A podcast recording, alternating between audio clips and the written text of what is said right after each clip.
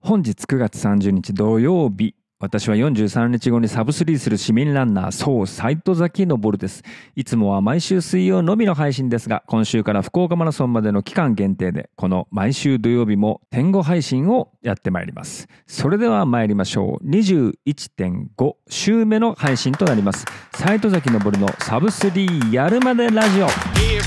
Welcome to Fun on Wednesday. This program is Nabaruno Sub uh, 3 Year Made Radio, the mysterious citizen runner born in Fukuoka. Yes, it's him. His name is Noboru, as Noah Saitozaki Noboru. このラジオは私西戸崎昇が悲願のサブ3を達成するまでの日々の練習日誌や身の回りのランインフォメーションはもちろんランに全く関係のない私個人のつぶやきも含めたブログ的一人語りポッドキャストです。その名の通りサブ3を達成したら即終了。あっという間に終わっちゃうかもしれないし永遠に続いちゃうかもしれませんちなみに現在の PB は2022年岡山マラソンの3時間10分42秒残り10分のドラマをどうぞ皆さん心ゆくまでご堪能くださいませ。それれでは今週もここ福岡役員のカフェドットレディよりお届けいたします。えー、ついこの間配信したと思ったらもう土曜日です。早いです。年取るとほらどんどん月日が経つのが早くなるなんて言いますけれども、えー、水曜日木曜日金曜日土曜日というわけで、まあ、まだ4日しか経ってないんでそれは早いっちゃ早いんですけれども、えー、ほんでもって本日9月30日土曜といえば福岡マラソン超大学の開催日でございます、えー、まさかですけどこれ8時に配信設定しようと思ってますけどもまさか開催前に聞かれている方もまあまさかいるかもしれませんがまあすでにね皆さん参加されて終わってからまあぼちぼちゆっくり聞いてらっしゃってるっていう方も多いとは思います。どうでしたか？皆さん楽しかったですか？今年の超大学。ね。えまあ、昨年から開催されたこの超大学ですけれども、えー、昨年との違いは会場がね博多の森から今回平和台陸上競技場に移った。そしてメニューが昨年は10キロペース走だったのが今年は1000メートルのインターバルになった。という点でございましょうか、まあ、あとはね公式のペーサーとしてね KRP と、えー、エールランニングクラブ。私はいつもやってるエールランニングクラブと LTC がついたというところで、まあ、昨年よりね、まあ、あのパワーアップした、えー、福岡マラソン超大学がおそらく今から1時間後ぐらいですかね。これ配信8時なんで、えー、9時受付で10時スタートで始まる予定でございます。ねあの対象は確かサブ映画ん？サブ4からサブ映画ですから、まあ、結構そのタイム差というか幅は広いっちゃ広いんですけども、まあ、今回その間をねそれこそ KRP、エール、LTC っていうまあ熟練のペーサーたちランナーたちがしっかりこうサポートしてくれるっていうわけなので、まあ、細やかにねペーサーちょっと入れていくのって大変だと思いますけど、まあ、うまくやってくれるんだろうなと思いましたし実際当日どうだったんでしょうかね？どうでしたかね？皆さん満足いく練習はできましたでしょうか？まあ、あの超大学はあのその、まあ、そもそも持つ雰囲気がねいわゆる普通のランニングイベントというよりは、まあ、あの例の小池スポーツですから主催が。ね、クレイジー社長のあの、まあ、小池社長の持つあの独特の雰囲気がねあのそういうのでこうみんな、まあ、楽しみ方だから他のランニングイベントとまたちょっと違うのかもしれないけど、まあ、それでもねあの目指せ PB 更新っていうところで、まあ、結構追い込んでちゃんとやりましょうみたいなところやってるところも小池スポーツっぽいなと思いますが小池スポーツさんはあのウェブサイトも新しく、えー、と CO.jp で、えー、私たちあの斎藤崎昇ではない別人格の私の会社がお手伝いさせていただいたりとかしてまあこの数ヶ月、えー、しっかりとやり取りさせてもらってるんですけども、まあ、この超大学にかける小池社長の思いっていうのも熱い思いがありますんでそしてまあその来月来月じゃないかえーと、11月12日の福岡マラソンそこに向けて、まあ、そこがメインですからね。まあそこに向けてねランナー一人一人の気持ちとかね思いもねこうどんどんこうボルテージ上げていくっていうためにこういろんな演出をねこれからかけていくと思いますんでね是非皆さん福岡マラソンまで。まあ私はもうとりあえず体を壊さずにもうジョグをジョグをしっかりやっていくっていうことだけですけども、え、まあ気持ち燃え燃えて燃えて火をくべていきましょうというところでございますが、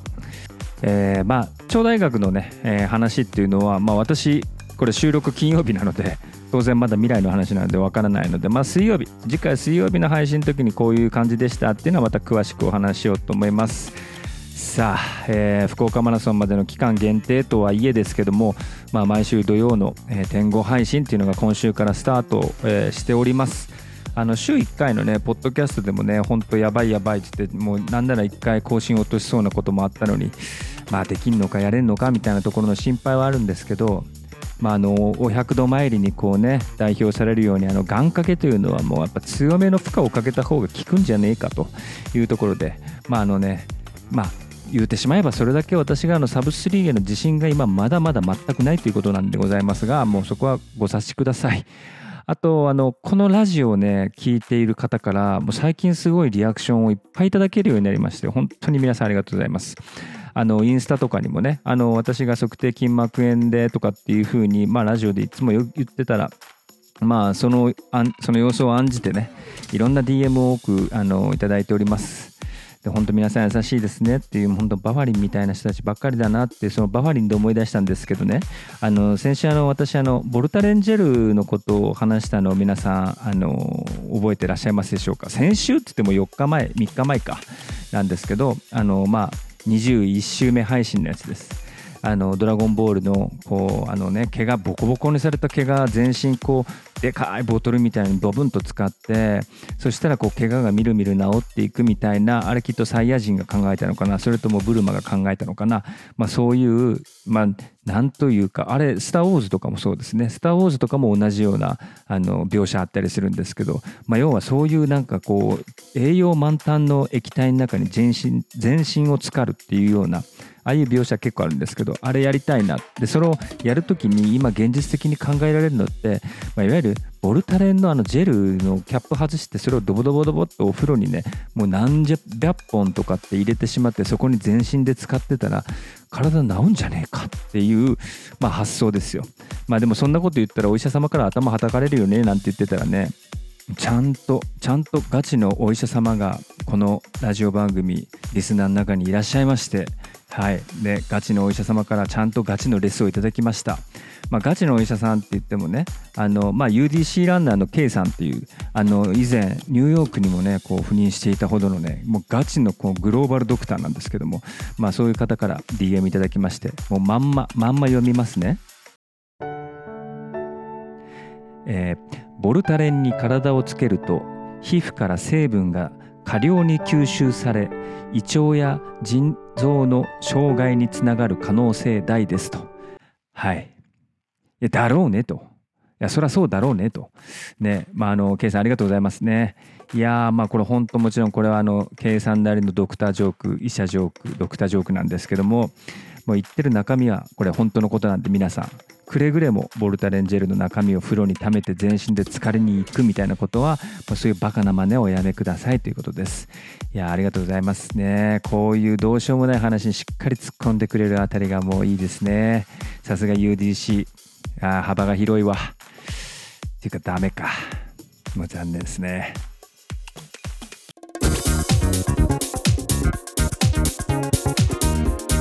This program is Saitazaki Nabarunos of 3-Year made radio.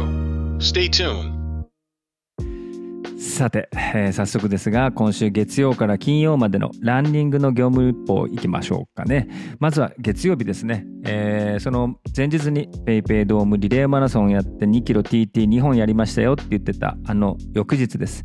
えー、まあさほどねあのリレーマラで走ってるわけではないんですけどもやっぱ月曜ってなんだろうブルーマンデー、まあ、体重が超重々で、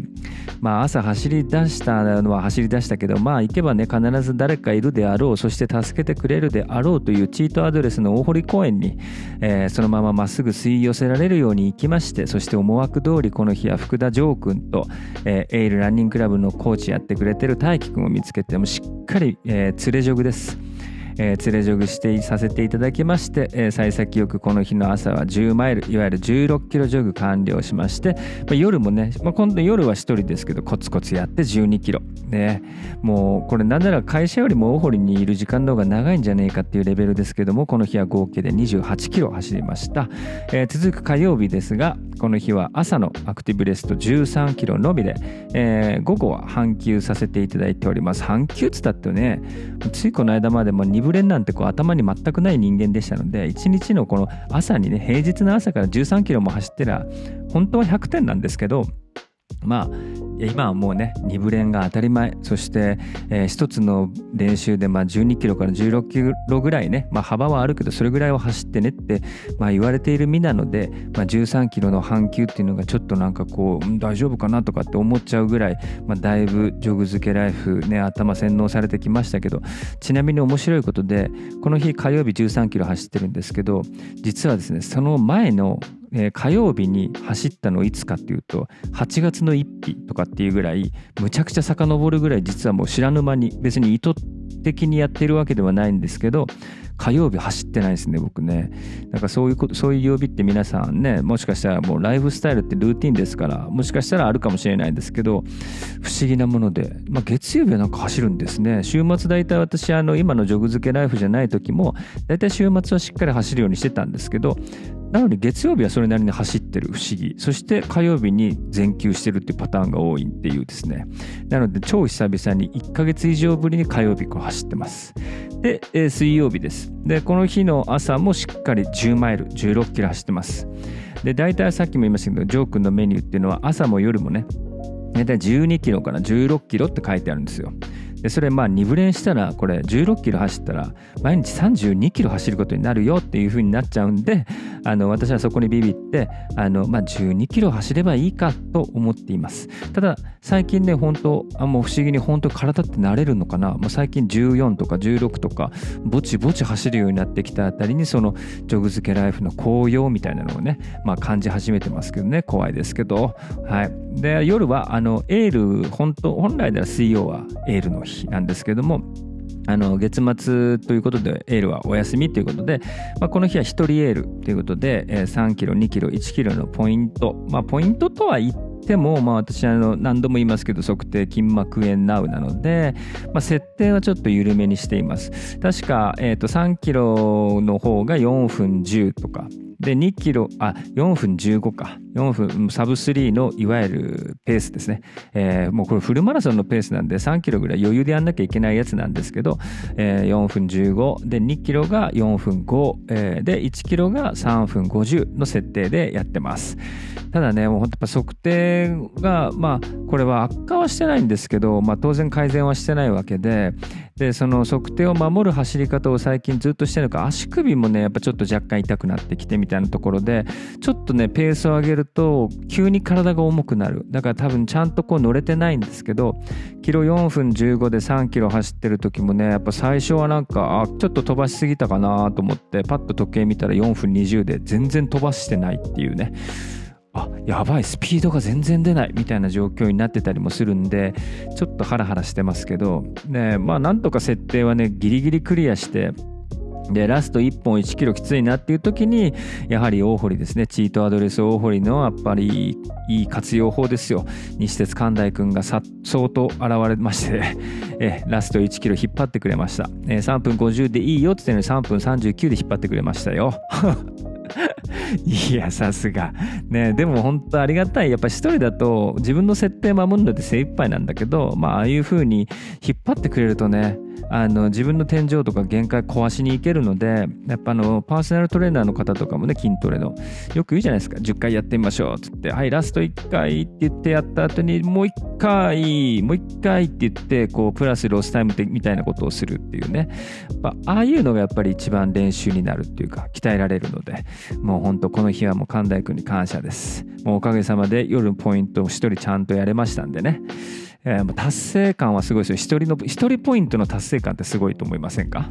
ねあの当然仲間とやるポイントっていうのももちろんなんですけど一人で決めた設定を一人でクリアしていくみたいなの時ってなんかほんとこうちょっと達成感があるみたいな。っていう感じで水曜日は終わりまして木曜日。木曜日はこれえっと朝。あのまた大堀なんですけどこの日はいつもの早朝ではなくて、えー、と10時にねあの草野さんってあのクレイジーカズインスタグラムでいうクレイジーカズさんね。あの草野さんが10月の1日からもう、えー、福岡離れて大阪に行っちゃうっていうことでねあの北九州からわざわざ大堀来てくれて、えー、ご一緒ランをするというか、まあ、その惜別ランというか、えー、送別ランを、えー、この日はしてきました、えー、12キロ大堀公園6周です。でその時にちょうどスタートしてしようかっていう時のタイミングであのオンの前田さんがプライベートで大堀を走っててでばったりして「おお」って言ってねちょうど今週末、えー、日曜日です。だからこのラジオの時系列でいうと明日なんですけど10月1日このドットレディという福岡役員のところをスタートフィニッシュで、えー、朝の8時に集合して、えー、走って帰ってきてアサイボールを食べようというようなですね、えー、ウィークエンドモーニングランというイベントが、えー、明日開催されます。もうこれはエントリーを締め切っちゃってるので、まあ、でもすごくたくさん思ってたよりたくさんの方にあの参加いただけるようで非常に楽しみにしてますけどまあそれ時もねあのオンさんがシューズの、えーと、思想の提供とかをしてくれるので、まあ、ちょうどそのイベントのやり取りを LINE とかでやってたらまさか目の前に前田さんがいたみたいな状況で。でもまあありがたいことにそこからね6週、えーと、草野さんと前田さんと3人で大堀公園をねでも結構こうストラバ見るとペースも速かった。5分20とか5分15ぐらいでずっと走ったりするんであのしっかりやっぱ誰かと走ってるとやっぱちょっと脳がねバグるというか、うん、そんなスピードでも全然あんまり感じあのきつくなくやっぱり楽しく話し、まあ、時間にしたら1時間ぐらいかな。1時間もないか。1時間ちょうど1時間ぐらいか。あの1時間もよう喋りながら話できますねランナーって不思議ですけど。みんな話す。いやほんといろんな話。あでね面白かったのがそのそれこそ前田さんね前昔昔っていうかちょっと前にあの市民ランナー福岡市民ランナー図鑑であのご紹介させてもらったことあると思うんですけどその時には知らなかったこといろんなお話聞きました。で前田さんって言ったらあのシューフィッタープロのシューフィッターとしてねあの全国いろんなところのイベントにこう顔出していろんな人の足を見てでこう走ることをねもうその足元からサポートされるお仕事なわけですけどもうこの時ね初めて聞いてびっくりしたんですけど、えっと、前田さんはね小学校1年生の時に、まあ、事故にあって足を、まあ、車にひかれたのかな。あの足がまあこういわゆるもうすごい複雑骨折というかもうのこうぐしゃっとなっちゃったと左足が。でそこからね2年ぐらいはねやっぱり治療のためにほとんど走れるようなあの生活じゃなくてまあでも実際本当に筋肉から骨から全部ぐしゃっといったからまあ本当今の前田さんってもう常にね全国どこどこかしらを走られてるので、まあ、しかもそれを仕事で走られてるので全く想像つかないですけど、まあ、小学校の時って実はそういうことがあったんですよって言って。でそういうことがきっかけになって、まあ、その今走ろうとしてる人、まあ、またはその走るのに不安を抱えてる人とか、ね、違和感のある人とかっていうののこういわゆるシューフィッターとして、まあ、支えてるっていう話を聞いて何むちゃくちゃいい話っていうか小学校1年生って一番走りたい時期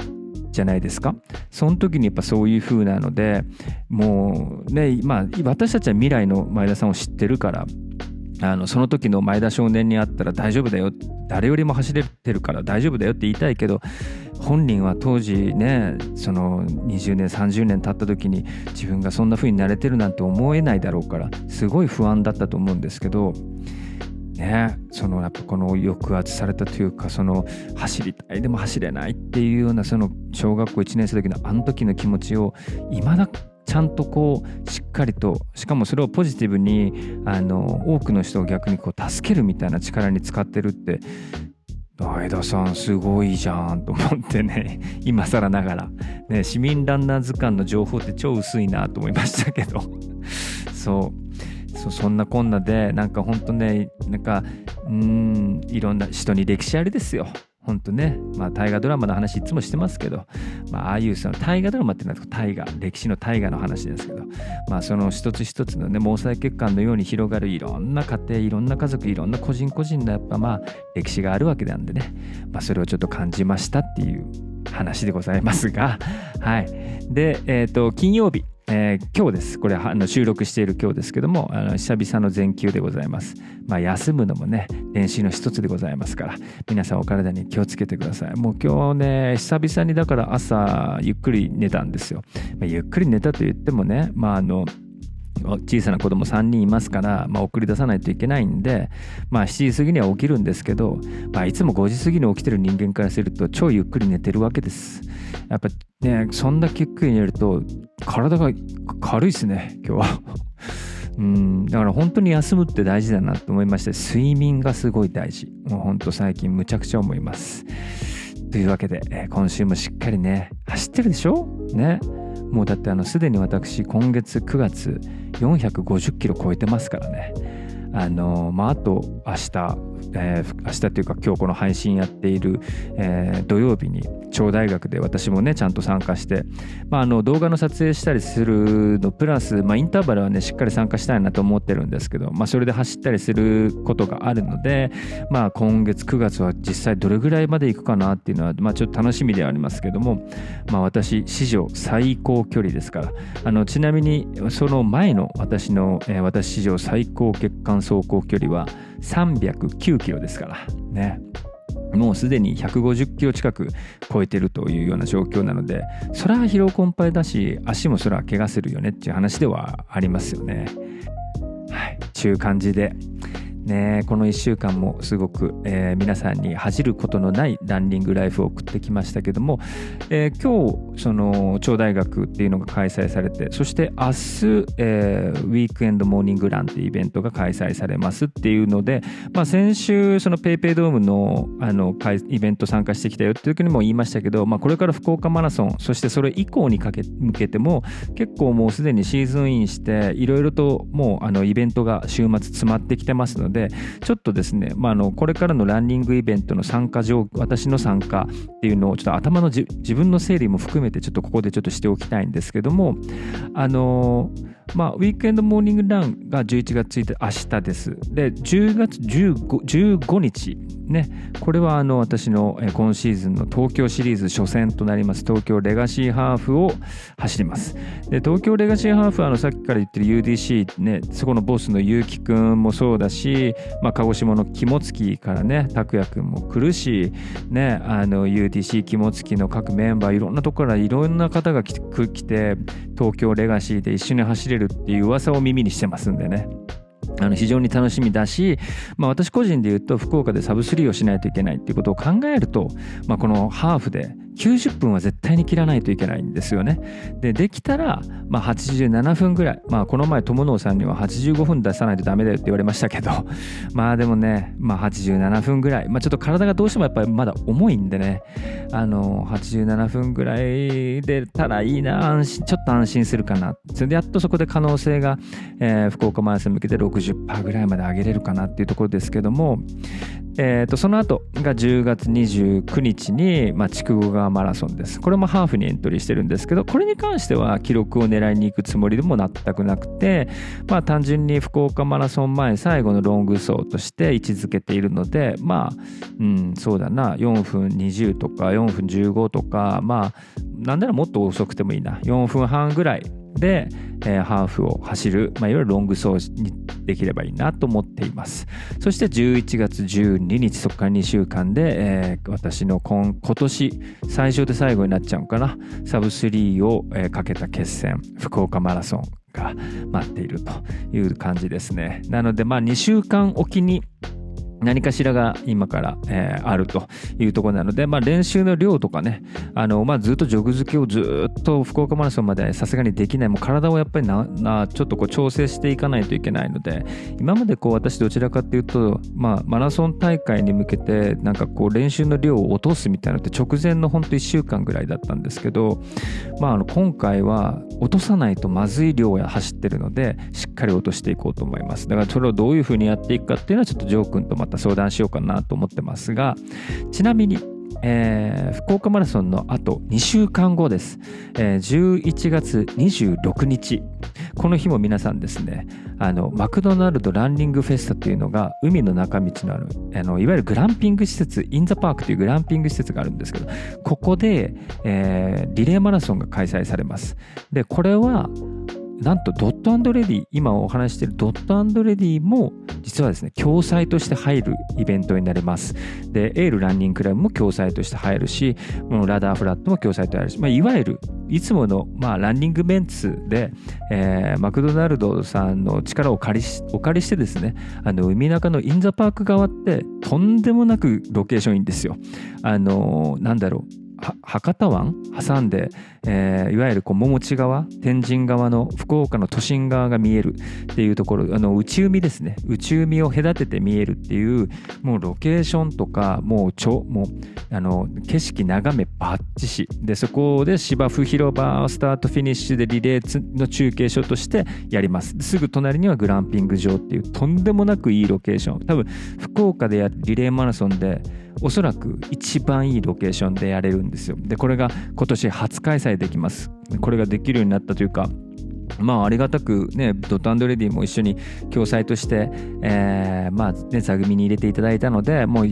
それはもうせっかくだったらしっかり楽しもうかなと思ってますけど11月26日なのでちょうど福岡マラソンから2週間後ということでまあ皆さんね福岡マラロスいわゆる福岡マラソン終わってなんか寂しいなってぽっかり開いた穴をぜひ埋めるがごとくですね参加していただければなと思うんですけどこれはもうすでにランネットの方で、えー、と募集を開始していますのでぜひですね、11月6日までだったかな、締め切りが。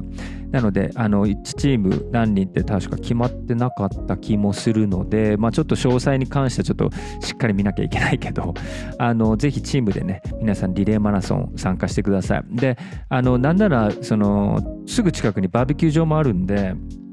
あのまあ、そのリレーが、えー、と11時スタート3時終了かそんなんだかな。なのでその後バーベキューして みたいなのも最高だと思いますんでぜひ皆さん参加していただければなというふうに思っています。っていうのがまあしばらくの今年私決まっているランニングイベントになります。まあ来年はね、今んとこあの東京マラソン1本が確定している中で、あとは抽選で言うと今日そうそう、今日この収録やっているこの直前に熊本城マラソン当選いただきました。まああとは北九州とか別大とか、今エントリーかけてるものの、まあ、当選状況によって、まあ、どういうふうにしようかなとは思ってますけど、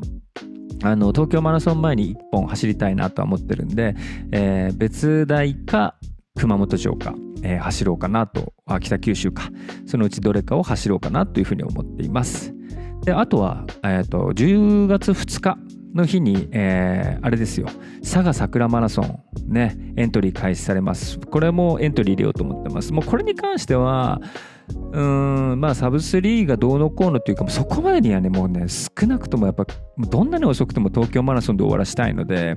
まあ佐賀桜に関してはまあ今回あの超大学でご一緒する小池スポーツさんもそうですしあと今年あ今年か来年のその大会からのゴール地点があのサンライズ競技場？サンライズパークっていうのかな？あの佐賀にできたのもむちゃくちゃ新しいそのでけえ、競技場になりますんで、まあ、そこもテンション上がるとこかなというところもあって久々に佐賀桜走ってみようかなと思ってますというところでございます。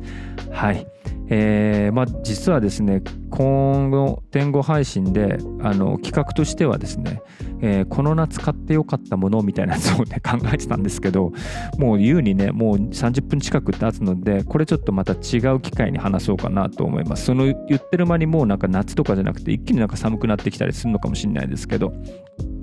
はい。じゃあ最後に、えっ、ー、と、今回、福岡市民ランナー図鑑をこの天候配信でしたいと思います。この市民ランナー図鑑は、えー、先ほどもちょっとね、あのー、登場したの草野さん、クレイジーカズこと草野さんのお話しようかなと思っていて、まあ、というのもね、10月の1日にも引っ越してしまって、えー、大阪の方に行くっていうこともあって、まあ、福岡のね、市民ランナー図鑑に入れるのは、これがラストチャンスというところで、えー、今回、えー、草野さんのご紹介しようかなと思います。で、草野さんははねあの、まあ、ご紹介も何もあの、まあ、知ってる方もたくさんいらっしゃると思うんですけどもあのマラソン大会の当日に炊飯器をホテルに持ち込むって言ってねでその炊飯器で毎朝自分で米を炊いてえー、その米を毎朝毎朝っていうかその朝食べてあの大会に走るっていう、まあ、徹底っぷりっていうかこだわりっぷりのすごい人で今はねそのインスタとか見てもらったら分かると思うんですけどもうキュッとなってるっていうかもう本当にもう超ランナー体型なんですけどあのインスタのね一覧で一番最初にこうピン止めされてるやつの2枚目の写真見てもらったらみんなびっくりするんじゃないかなっていうぐらいもう全くの別人です。ね、それぐらいかなりもうかなりストイックに、まあ、体も絞ってでタイムをも削り出してきてっていうところででその同じあのインスタのポストにはねタイムの遍歴もしっかり載ってますよ。レース歴5年で、えー、最初が4時間26分だったのが2時間49分。すごいな。体重推移は5年で90キロから55キロ。うお55キロってすごい。90って言ったら